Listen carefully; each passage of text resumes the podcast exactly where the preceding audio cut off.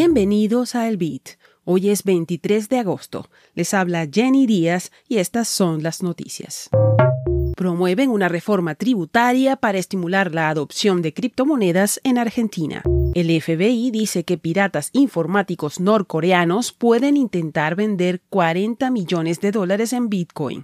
Las ventas de Bitcoin Ordinals cayeron 97% desde mayo. Dificultad de Bitcoin toca máximos históricos y aún así surge un mini minero muy potente.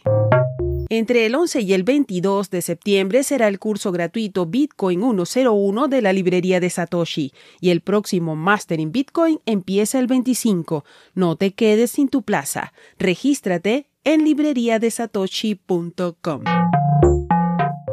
La Cámara FinTech para empresas del sector de las criptomonedas presentaron este fin de semana una propuesta de reforma tributaria para estimular la adopción de criptomonedas en Argentina. La propuesta incluye una serie de medidas aplicables al sector, como la excepción de impuestos de bienes personales, aumentar el mínimo no impunible de impuesto a las ganancias a montos más razonables y eliminar los impuestos para las transacciones con criptomonedas. Esta reforma tributaria sería parte de los proyectos que buscan impulsar el desarrollo de la industria en Argentina mediante un marco jurídico más amplio. El FBI lanzó un comunicado donde advierte a los operadores de criptomonedas que piratas informáticos norcoreanos pueden intentar vender más de 40 millones de dólares en bitcoins.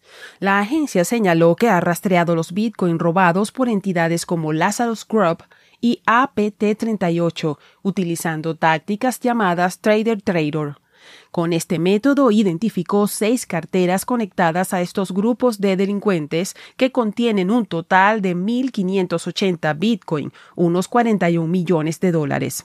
En el comunicado, el FBI advierte a las empresas de criptomonedas que no interactúen con estas carteras.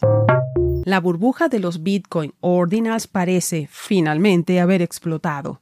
Luego de alcanzar sus máximos en mayo, sus ventas han caído 97% según un informe de DAP Radar publicado la semana pasada. El frenesí por los NFT de Bitcoin llevó sus volúmenes de venta a tocar los 452 millones de dólares. Sin embargo, en agosto de 2023, las ventas son de solo 3 millones de dólares. Según el informe, la volatilidad del mercado, la competencia de otras plataformas de NFT y en especial la falta de casos de uso para los NFT de Bitcoin han sido los factores determinantes en la caída. Pese al movimiento bajista del mercado, más mineros se siguen incorporando a la red de Bitcoin. Así lo demuestra la dificultad de la minería, que alcanzó ayer un nuevo máximo histórico de 52,62 billones de hashes. Hoy en día, Bitcoin realiza 446 quintillones de intentos de descifrado de códigos cada segundo. Pero el aumento de la dificultad no intimida a los bitcoiners más apasionados que quieren aportar su granito de arena al hash rate de Bitcoin. Bitax Ultra es un nuevo mini minero de Bitcoin diseñado por un ingeniero eléctrico identificado como Scott. Pese a sus dimensiones y simplicidad, el dispositivo es capaz de alcanzar los 0,5 terahashes por segundo, lo que lo convierte en uno de los mineros de Bitcoin en miniatura más potentes. Está basado en el chip BM1397 de Bitmain y tiene un consumo de 10 watts mensuales. El dispositivo está disponible para comprar en el sitio web de Scott. Al cierre, el precio de Bitcoin se mantiene alrededor de los 25.825 dólares por moneda.